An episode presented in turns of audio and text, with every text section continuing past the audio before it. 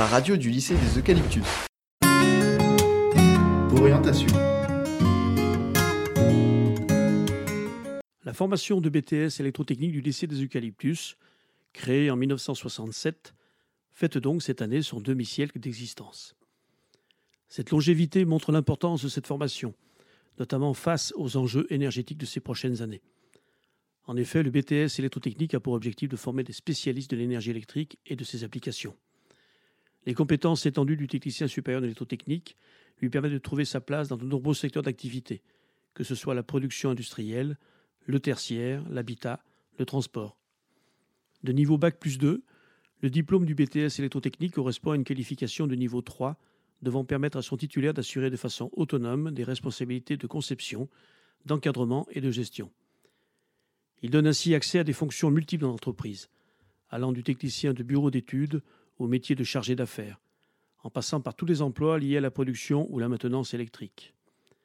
Le technicien supérieur en électrotechnique trouve ainsi sa place dans la plupart des entreprises, des plus petites aux plus grandes, comme EDF, Engie, Schneider Electric, Legrand, pour ne citer que les plus connus, avec des perspectives d'embauche plutôt attractives.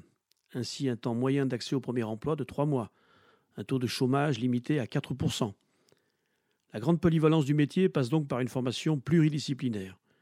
Elle comporte un enseignement général destiné à développer les qualités de communication du futur technicien, un enseignement scientifique et technologique suffisamment polyvalent pour lui permettre de s'adapter au large éventail de débouchés qui lui sont offerts, un projet d'étude en contexte industriel allant de sa conception à sa réalisation, un stage à l'entreprise de huit semaines réparti sur les deux années.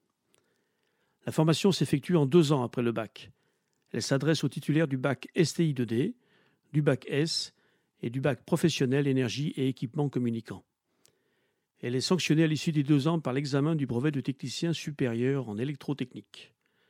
Les bons taux de réussite à l'examen, en général supérieurs à 80%, s'appuient sur des effectifs réduits de 24 étudiants par promotion et un enseignement le plus souvent dispensé en demi-groupe. Le BTS permet l'entrée dans la vie active. Cependant, des possibilités diverses sont offertes pour ceux qui désirent poursuivre leurs études.